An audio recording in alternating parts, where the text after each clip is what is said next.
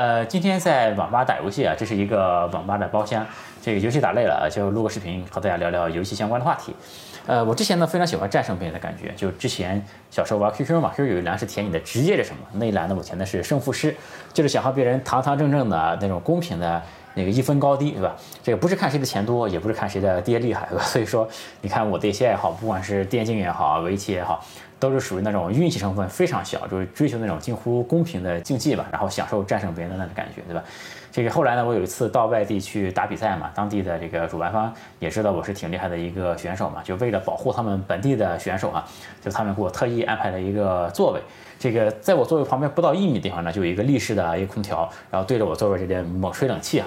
这个我坐在那里呢，就是冷的都发抖，就是那手都握不住鼠标的感觉哈。然后我就问那个主办方，你这个。空调吹风的方向能不能给调整一下？主办方说空调是这样，这不能调。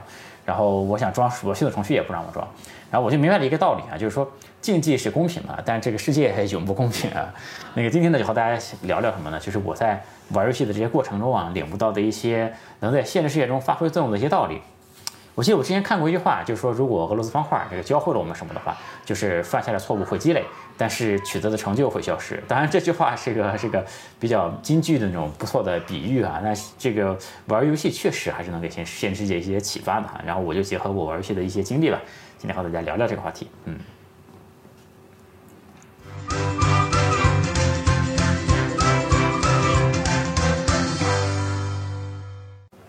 游戏的灵魂，玩科技人文，我是李思然啊。今天在网吧里面和大家聊聊我之前玩游戏的经历和电子竞技有关的一些话题啊。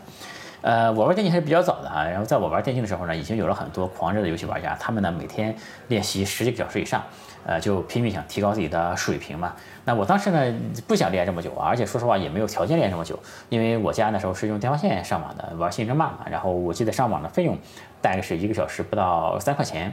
呃，我们家的经济条件 当时说实话，这个这个，呃，不允许我上时间太久啊，否则那个电话费爆炸了就啊。所以说呢，我每天联网只能联网不到一个小时，基本上呢每天就只能玩一两盘，然后打完之后呢，我的网就断了啊，就也不能继续玩。那这时候呢，我就会回看自己的录像嘛，因为游游戏里面有一个录像的功能，然后我的每一盘对局呢都会回看个一两遍以上。就看自己哪里失误了，对吧？哪里的打法可以在以后再改进一下啊什么的。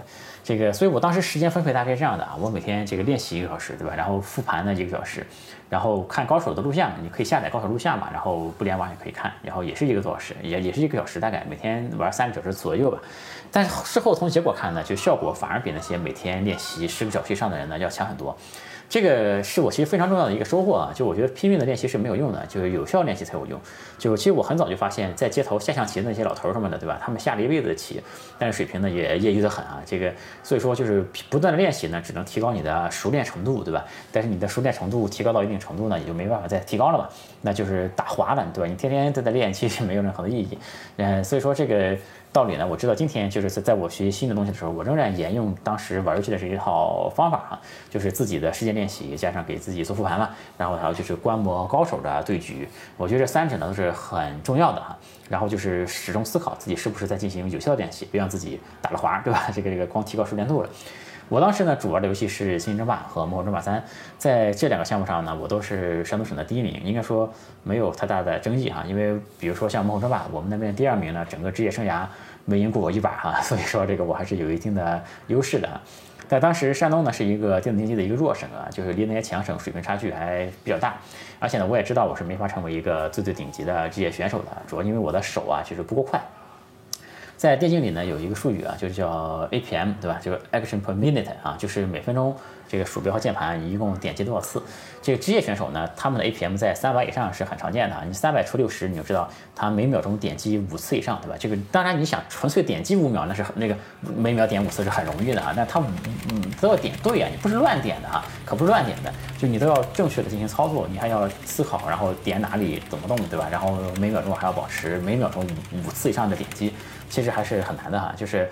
呃，我的 APM 呢只有一百多一点啊，就有些对局不太需要操作的时候呢，或者对手不强，我甚至打完之后一看 APM 才只有七十啊，就是当然我的峰值的 APM 也有一百八啊，就当然比一般的人还是快很多的，但是呢和那些顶级高手比呢，就是操作劣势还是挺明显的，我觉得。这个在线下当时打游戏的时候呢，就是观众啊其实是喜欢聚集在高手旁边看的啊，就是手速快慢呢。对于观众来说，是一个很直观的衡量选手水平的一个标志，因为你在那里打，对吧？那观众一下子看不出来你打的是好是坏，但是你的手很快，哇，那就很秀嘛，对吧？那这个周围就会围一圈观众在那看。这个我在那当时吃了手速的亏嘛，这个因为我当时有女朋友了已经啊，不是童子功练的年纪嘛，是手速就是没有那么快，看起来呢不是很像高手啊。这个一开始打这个这个我没名气嘛，就身边没人看。但是过了一会儿之后呢，他们就观众会去惊奇的发现呀，那些手速很快的人呢，就是打不过我啊，都就纷纷的我把他们打败了都啊，然后他们就逐渐的就聚集到我这边来看。这个这时候呢，手速慢啊，就反而会变成了一个优势，就给人一种什么呢？就是我上我也行的感觉，对吧？你看这个哥们儿的手这么慢还能赢，对吧？就说不定我练练我也可以。那这时候呢，我就和我的一个同学啊，这个其实也是当时的一个高手哈，就是开展了非常早期的这个对商业的尝试。就是我们当时进货进了一批这个电竞的鼠标垫嘛，然后还有一些就是电竞的配件呀什么的，这个在现场卖。然后当时不像现在啊，有这么强大的电商平台，对吧？这个有这么丰富的产品啊，数码评测什么的，就是电竞外设在当时还是比较稀缺的。哎，我记得当时物流也没有很发达啊，我们去进货的时候都不是说一个像现在一个快递直接发到家里面来，还是到那个物流公司，我们骑自行车把那个货用一箱子搬到那个后座上面，然后推回来那种啊。然后我们就进了一批这个鼠标垫嘛，在现场，就是我在现场负责打下游戏，这个把观众吸引到我这边来看。然后我那个同学呢，就那个卖在现场卖我当时使用的那些鼠标垫、那个外设什么的。因为我的水平还还还不错，对吧？然后加上我手不快的这个卖点啊，这总是可以吸引很多的观众嘛。你看我同学呢就在旁边推销嘛，他说：“你看这选手手也不快，对吧？但是他点的很准啊。”这个所以说这个鼠标垫就很关键，对吧？然后这个现在想起来呢，就是直播带货的一个前身，就是现场就就就就开始卖货了哈。然后我们当时卖的最多的是叫 Ratopad 的一个牌子，一国产的一个牌子，那个牌到现在也还有啊。这个事儿呢，是我非常早期在商业上做的一个尝试啊。这个这个这个上高中的时候我记得还，然后给我的经验就是说，能吸引这个目标受众啊，其实还是挺关键的一个事儿，对吧？它就很多生意你能。就是说，你能吸引到那些对这个鼠标垫、对这个电竞这些这些东西他在乎的人，对吧？这个这个事儿很关键。然后，这也是做生意的一个一个一个很重要的一点啊，就吸引到你的目标受众群体，对吧？然后我我就觉得呢，其实很多事情啊，都是可以和商业做结合的，对吧？你说玩游戏这个事儿，其他人去玩游戏打比赛就是去打比赛，对吧？那去去玩游戏，那我们去打游戏呢，顺便还能卖鼠标垫，还能卖这个各种各样的设备，还能赚钱，对吧？那就这个快乐加倍的，非常开心，对吧？然后。啊，但是话说回来，其实装备我觉得并不重要哈。然后这个这个，我曾经就偶然路过一个地方，当时正好碰到那个地方举办一个比赛嘛，我就去参加那个比赛。当时也没带任何的装备哈，这个我就用电脑原生的那个鼠标键盘，这个这个这个原装那个鼠标键盘去打，最后得了冠军啊！这个大家觉得很奇怪，因为这个打电竞你不带自己的鼠标啊，就像一个，比如说像一个吉他手上台的时候没带自己的乐器，还要问旁边的人借一把。那些感觉一样啊，但最后我也赢了。就比如说我今天到网吧来，我也是带自己的鼠标来，对吧？然后就是，当然就是好的装备，这这个体验会更好啊。但是这个你若在这个电子竞技的这个水平提升方面呢，可能你这个好的设备也就把你的水平提高那么一丢丢啊，真的只有一丢丢。但是就比如说对于职业选手啊，这些丢丢也很关键，是吧？但是就人家靠这个吃饭嘛。但是我觉得对于普通玩家来说呢，其实是无所谓的，因为这普通玩家这个水平。呃，还是差距非常大的。你提升自己的水平，比买好的外设要关键很多。然后现在其实很多人在做事的时候，也是先把装备都拉满啊。这个当然，如果你有钱，这个好的装备也给人好的享受嘛，这个没问题啊。但是我觉得对于练习来说，这绝对不是一个必要的条件啊。我觉得对于创业、对于投资、对于做任何的事情，我觉得都是一样的，就是多花时间在提高自己的水平上面，这个很关键，对吧？然后努力提高的是软件方面的东西，啊不是说我投了一笔钱进去，然后我就觉得自己应该很厉害，就是花钱买。这样的心理是不好的，我觉得。然后在我打这个这个游戏，就是《魔兽争霸》生涯的一个末期呢，这个我当时已经创业了嘛，然后当时玩游戏的时间已经非常少了，因为要花时间创业什么的。在当时呢，有一个非常重要的比赛，就是 WCG 啊，但现在没有了啊。当时非常重要那个比赛，我参加那个比赛，这个这个这你你在一个那个在我们那个赛区啊，据说有一个很厉害的一个人族的选手。据说那个选手呢，经常和 Magic 杨一起练习啊。Magic 杨是当时很有名的一个顶尖高手啊。就是当时那个游戏呢，就正好经历了很大的那个版本更新，出了资料片什么的啊，就很多的打法都变了。这个我当时因为创业嘛，就是实在没有时间去适应这个新版本的这些变化啊。这个我就把那位人族选手呢。这个传说中很强的人族选手当成了一个假想敌，然后把我所有的就是有限的时间嘛，全都在研究就是暗夜精灵和人族该怎么打，因为我是一个使暗夜精灵的一个选手啊，然后我就这个时间很有限，我就只研究了和人族应该怎么打。但是没想到呢，那个人族选手啊，就是 挺菜的哈，名不副实，就是早早就被淘汰了。但是当时那个比赛时候呢，有一个外地过来的兽族选手就很强嘛，然后我打兽族是完全没有任何的准备啊，然后就被打进了败者组嘛。然后在败者组呢，又输给了一个玩兽族的一个人，因为那个人其实说实话只算是一个很二流的一个选手啊。然后那个选手在赢了我之后，就在外面大肆宣扬说打赢了我，然后我战队的一些小伙伴们就气不过嘛，去轮番教育了他一顿，当然是。在游戏里面教育的那种方式哈，这个所以说那个比赛就成为我很大的一个遗憾，就是因为 WCG 当在当时真的是很重要的一个比赛啊。就我当时虽然打的比较少了，但起码就是打进全国的这个决赛圈还是很有希望的。然后大概过了一两个月吧，又一个比较重要的比赛，然后我就又我又去了。但当时呢仍然没有什么时间做准备哈。然后决赛时候呢，就是一路打进决赛嘛，又是打一个兽族的一个选手。我当时对兽族首先心里有点阴影哈，另外一个就是确实不好怎么玩哈。当时是三把两胜的这个决赛嘛，一上来就输了一把，然后。这个当时那个资料片真的改了太多东西啊，就真的不会打。然后这时这时候呢，我脑子突然开了窍，然后呢，我就叫了个暂停嘛，我因为刚打完一盘，我就前面说我不是说那个我们那边第二名从来没赢过一盘。那哥们儿呢？虽然这个没赢过我，但我们都是好朋友哈。然后我就给他打了个电话，在这个决赛现场拨通了场外求助的电话。我说这个打兽族应该怎么打呀？然后他就跟我说他有研究的，对吧？他一直在打的，他就跟我说这个思路是什么，然后你应该怎么开局，你应该注意什么东西。然后我就现场就在电话里面呢就领悟了一下，现场学了一招啊，然后就和他们那个兽族选手又打，最后打赢了啊，在那个比赛里面还拿了一个冠军的。这个这两次比赛呢，其实给我印象都很深刻，就也得到两个很重要的教训吧，算是。就第一呢，就是就是你不要就是找错了竞争对手，对吧？就当你陷入竞争的时候呢，要问一句啊，就你的对手究竟是谁？就你可能做了非常多的准备，就是为了一个很重要的时刻，或者说为了一个很重要的人去准备很多东西，但是你最后发现呢，这个时刻或这个人他是不存在的啊，其实这个精心的准备就完全落空了嘛。然后或者说，嗯，他存在，但是你击败他已经没有任何意义了啊，那种感觉都是很难受的。就知道后来我搞了商业之后呢，我发现这种搞错竞争对手的情况啊就是并不罕见啊，就很多人把这个竞争对手都搞错了啊。就这个教训呢，说实话，就是没铁腹的人呢，我说也没有用，你其实感感受不太到的。但是如果你经历过类似的事儿呢，就一定知道我在说什么了。然后还有一个教训呢，就是一定要善于求助，对吧？这样幸好我当时呢，在这个比赛现场拨通了那个电话。这个但是呢，比如说如果我当时在打那个 WCG 的时候呢，也拨了那个电话。那结果呢可能会不一样，对吧？然后所以说我现在这个我之前视频里和大家分享过，对吧？我在做一个重要的事情的时候，或者说在启动一个什么项目的时候，我都会很多时候我都会打电话给一些人，就我认为一些高手，对吧？然后问问他们的意见什么的，就我觉得这个蛮重要的，还是这个。再后来呢，就因为创业嘛，就打游戏就没那么这个职业。的要求了啊，就变成了一个休闲的打电竞的一个玩家。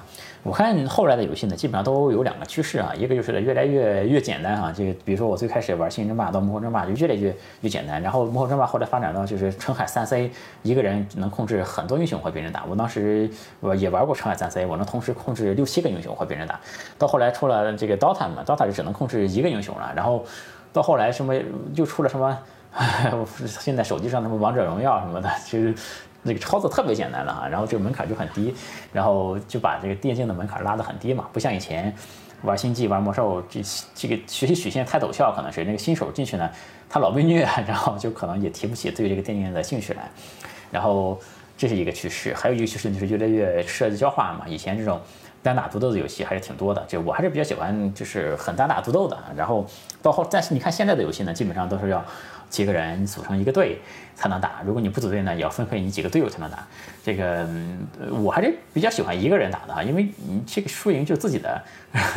本来电竞就追求的，我前面说过是追求那种和人就是单挑一决胜负的感觉哈。然后这个玩我最早还玩过那个手游那个吃鸡嘛，在这个当时我玩都不想和别人组队哈，我都是单人四排，就是我一个人和别人四个人打，或者说最最多带一个妹对吧？我就是两个人和四个人打。那我当时也可以打那个王牌局，什么都没什么问题啊。但是但这里面你要找到适合自己的这个游戏的方法。就是我玩射击游戏是比较菜的啊，就我最好成绩也就以济南以前玩 CS 拿过第二名。这个很当时那场比赛没拿到奖金很，因为当时本来一二名都有奖金嘛，我们就和对方赌啊，到决赛就和对方赌说谁赢了把一二名奖金都拿着走，输的什么都不要拿。结果我们就啥毛都没拿着，就我还是比较偏向这个策略类的游戏一点啊，这个但所以说在玩这个吃鸡也好，不包括后来玩的守望先锋也好，就是。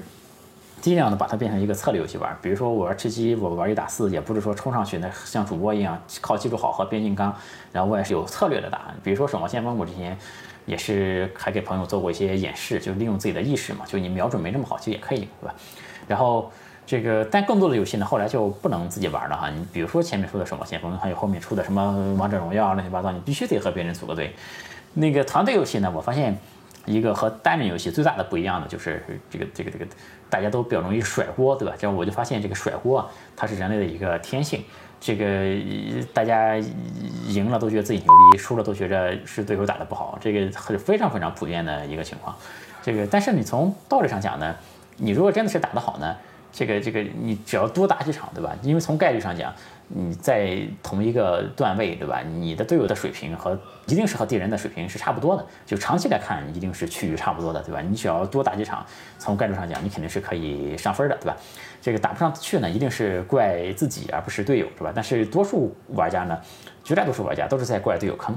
这个还有人就说呢，他看那个高手的对决，或者说你看那个弹幕上就会说，就觉得自己队友坑，自己的队友就不会和自己配合，对吧？这就羡慕那些高手的队友好。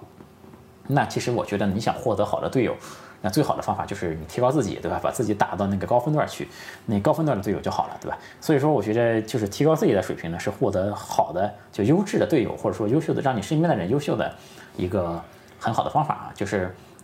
就比如说现在这个这个大家搞婚姻配对的时候也讲究门当户对，对吧？就我觉得多数人不是为了说对方有多少钱呀，或者说怎么样啊，只是说大家是同一个分段的，对吧？这样就是沟通配合都更舒服一点，对吧？这个做就是创业做生意也是一样啊，就是其实你的等级越高呢，就是做生意反而会越简单一点。我觉得就是大家沟通交流都更容易，大家都比较。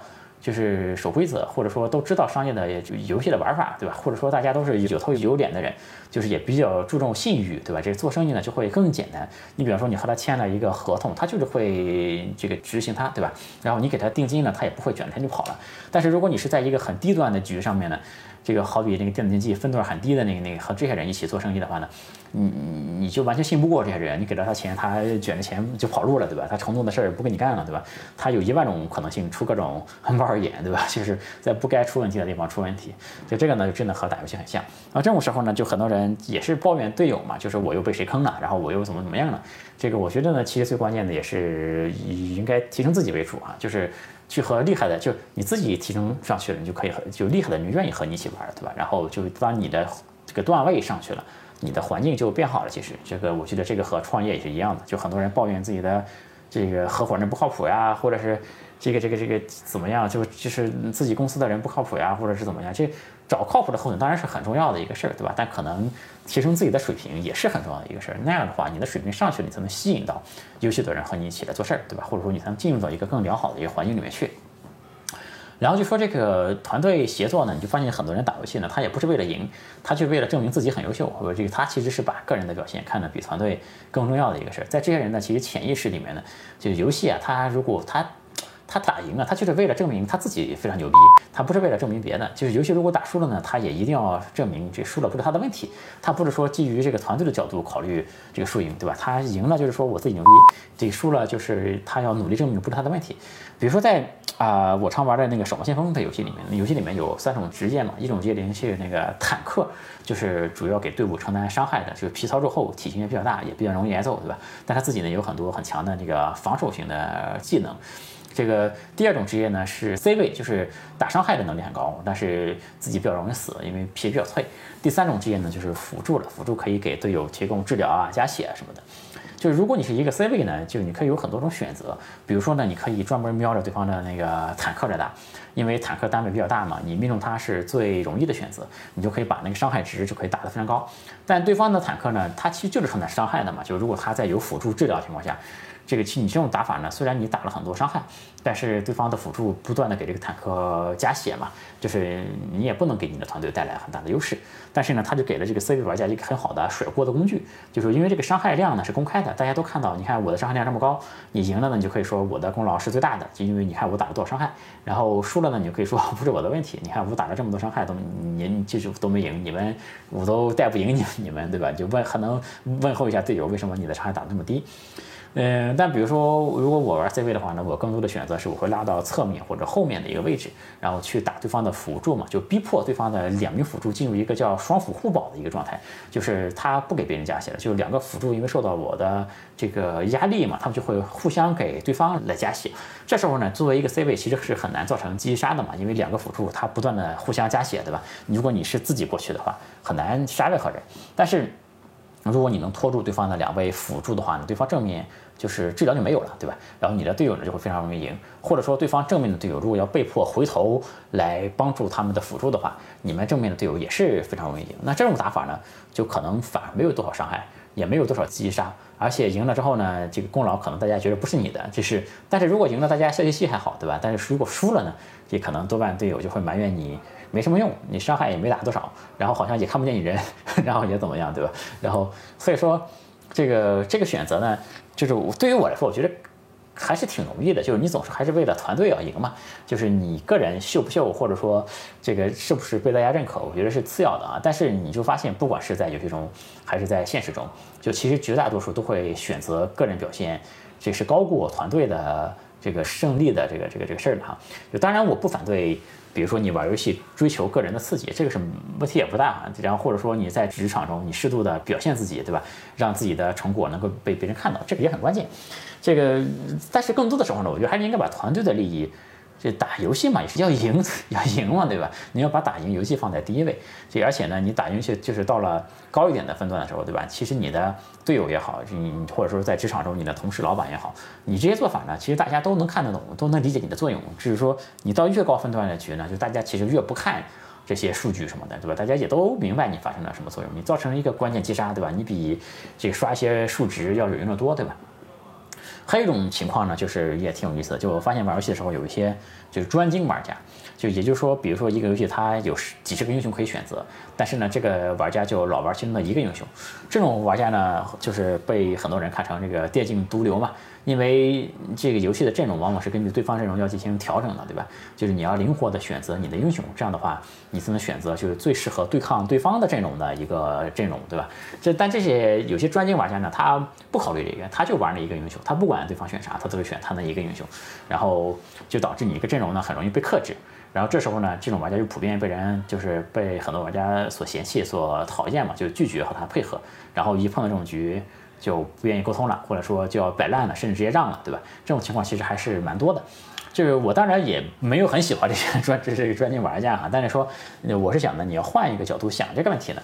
你想这些专精玩家，他肯定遇到了巨多的那个情况，就是阵容被克制，或者说队友不愿和他配合。那个，但是在这种情况下呢，他仍然可以匹配到你，就说明他和你能达到一样的分段，对吧？就是他。在队友都不配合，或者说阵容被克制的情况下，还是能打到这个分段的话呢？我觉得从逻辑上讲呢，他们的真实水平啊是高于当前段位的表现的，就是这是一个很简单的推理，对吧？所以说呢，其实如果是大家好好和他配合呢，道理上讲那个胜率应该是更高的，而不是更低，对吧？所以说，如果你足够的理性的话呢，这些不受欢迎的队友呢，未必是坏的队友，对吧？这个是也是一个简单的道理，其实现实世界中我觉得也是这样。就其实我觉得打电竞，你仔细想想，这里面人生的道理还是蛮多的。这个，嗯，这里面我也收获了很多东西，比如说这个对自己心态的调整，对吧？还有这个承压能力的调整，包括以前参加一些比赛什么的。然后还有就是，当你越想证明自己的时候呢，其实越容易出现自己技术的变形嘛。这个，当你表现不好的时候呢，反而不能着急，反而不能说我要急于表现，急于证明自己。你越是逆境的时候，越是。这个打的感觉不顺的时候，越不能着急，你就是更要慢慢的去打。然后，其实我觉得玩游戏，这个比如说玩游戏，其实对做产品、做设计也有很多帮助。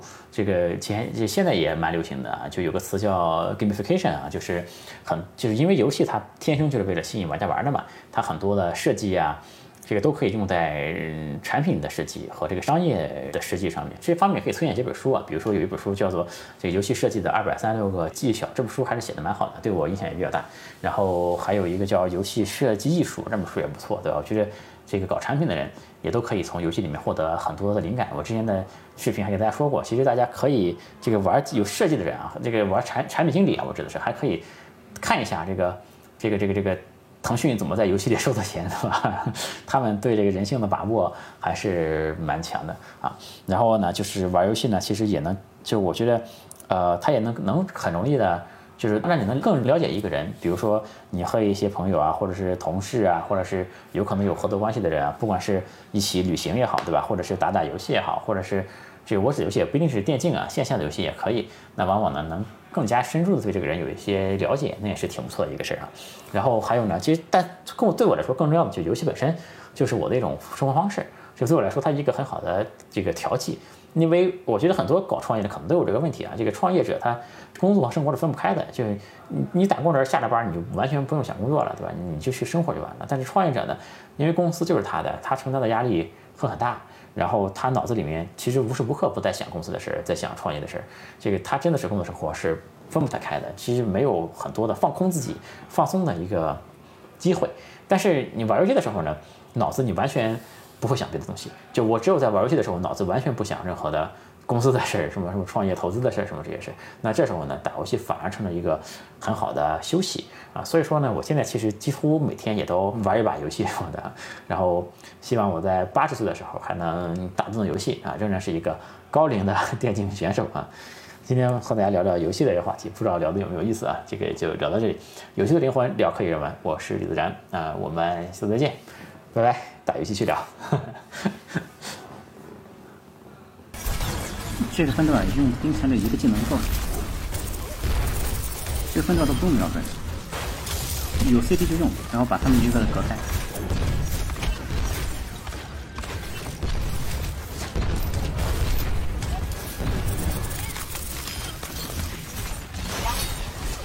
打不中没关系的。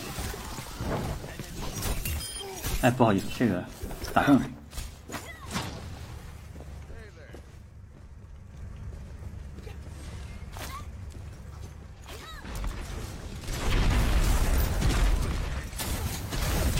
这个放的一般，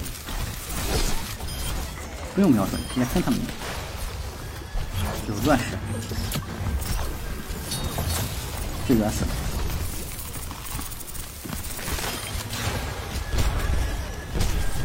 那在马路上其实很危险。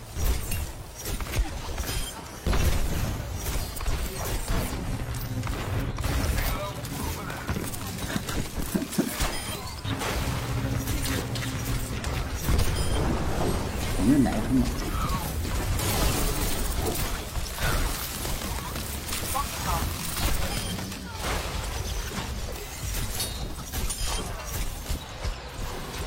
准备搁在那后面。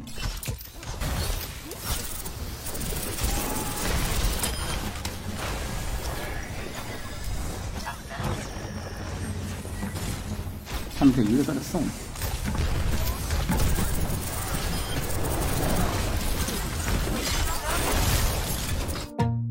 欢迎加我的微信，我的微信是李自然五四六零，全拼的李自然，数字五四六零，李自然五四六零。